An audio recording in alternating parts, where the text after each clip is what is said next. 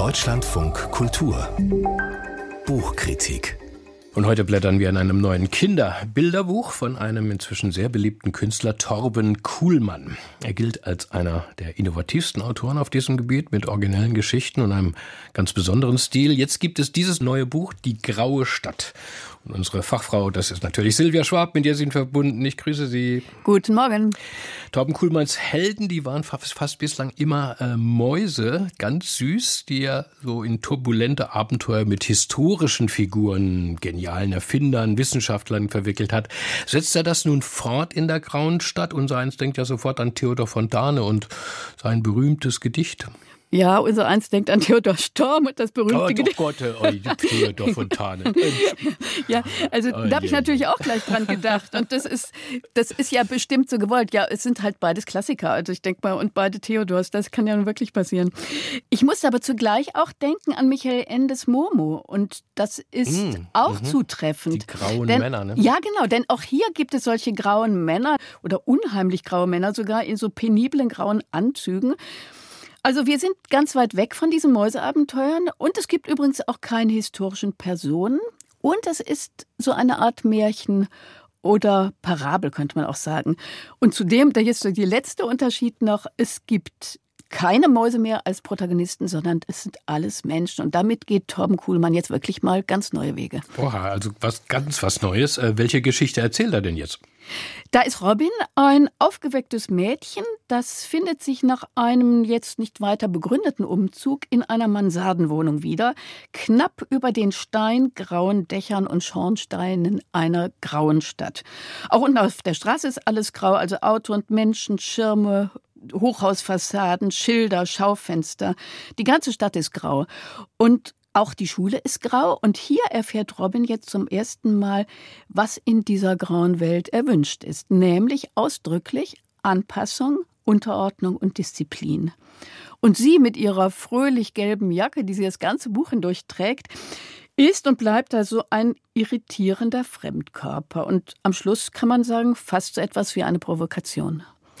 Das klingt jetzt aber doch nach einem anspruchsvollen Gedankenspiel, so beziehungsweise einer interessanten Idee. Wie, wie sehe die denn aus? Gibt, gibt es eine Art Botschaft darin? Ja, das würde ich sagen. Das ist schon ziemlich eindeutig und das wird einem auch ganz schnell klar, was da Torben Kuhlmann mit diesem grauen Gedankenspiel ausdrücken will.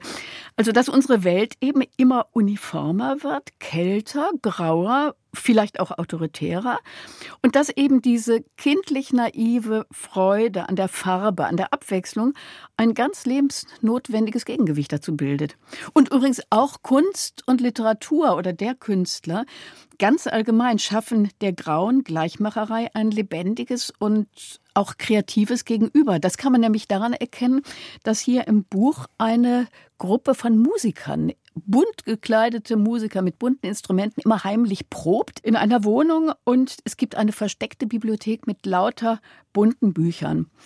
Es wird dann, wie erwartet, das Mädchen am Schluss die graue Welt mit Farben erlösen. Und das finde ich dann, obwohl es technisch verbrämt und eine ganz nette Idee ist, dann doch relativ romantisch märchenhaft und auch übrigens ziemlich absehbar. Hm, also aber doch bunte Einsprengsel in einem doch ähm, ja, größeren Grauton, äh, wenn ich Sie richtig verstanden habe. Ja, aber hab. nur ganz knapp. Ein bisschen blauen Himmel gibt es übrigens auch noch. Ja. Ich meine, wie sieht denn die, die graue Stadt denn wirklich aus? Oder wie wirkt das denn auf den Betrachter?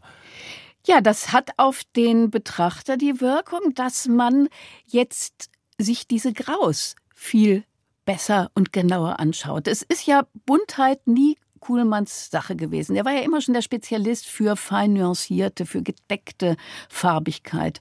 Und hier zeigt sich wieder mal in diesem Buch, dass ja künstlerische Wirkung weniger jetzt auf farblicher Intensität beruht, sondern vor allem auf der malerischen Differenzierung, auf der Nuancierung. Und hier changieren die Hochhäuser, die Bürotürme, die Straßenfluchten in unzähligen grauen verschiedenen Tönen. Also Schiefer, Mausrauch, Blau, eine echte Insensation, finde ich, ist das. Mhm. Da kommt keine Depression auf, weil es übrigens auch zwischendurch immer wieder so witzige Details gibt. Schriften, Namen, Gesichter und auf dem vorderen Vorsatzplatz ist noch ein ganz nettes Aperçu. Da werden ungefähr 50 Farbtuben gemalt. Und sie alle haben ein unterschiedliches Grau. Das ist da drauf geschrieben. Schiedwettergrau, Qualmgrau oder Nachtkatzengrau. Und das mhm. ist schon sehr komisch. Weil Sie sagten anfangs, äh, Torben Kuhlmann geht neue Wege, also keine Mäuseabenteuer, sondern eben jetzt Menschen. Wirkt sich das denn auch auf die Machart von Text und Bildern aus, jetzt dieser sozusagen dieser ganz neue Ansatz? Ja, das tut es, denn in den früheren Bilderbüchern war es ja so, dass es nur ganz wenig Text gab, der war untergeordnet. Hier gibt es in seitenlangen Passagen eine richtig durcherzählte Geschichte. Wobei die Sprache so leise altmodisch daherkommt, das passt übrigens auch gut zu den Bildern, denn da gibt es eben noch diese altmodischen Telefone, da gibt es richtige Rauchwolken, da gibt es viele Schilder und Läden, die eher so nach 50er, 60er, 70er Jahre wirken. Neu ist eben auch, dass Kuhlmann ein richtig deutlich sichtbares Anliegen hat, eben der Aufruf zum Widerstand gegen jede graue Gleichmacherei, gegen jede Farblosigkeit. Also dieses Buch ist ein Plädoyer für die Fantasie, für die Diversität, könnte man sagen, auch in jeder Form und einfach für den Mut, Farbe zu bekennen. Die Graue Stadt, das neue Bilderbuch von Torben Kuhlmann, empfohlen für Kinder ab sechs Jahren, jetzt im Zürcher Nord-Süd-Verlag veröffentlicht, 64 Seiten, der Umfang 20 Euro. Der Preis Silvia Schwab hat uns den Band vorgestellt. Vielen Dank Ihnen.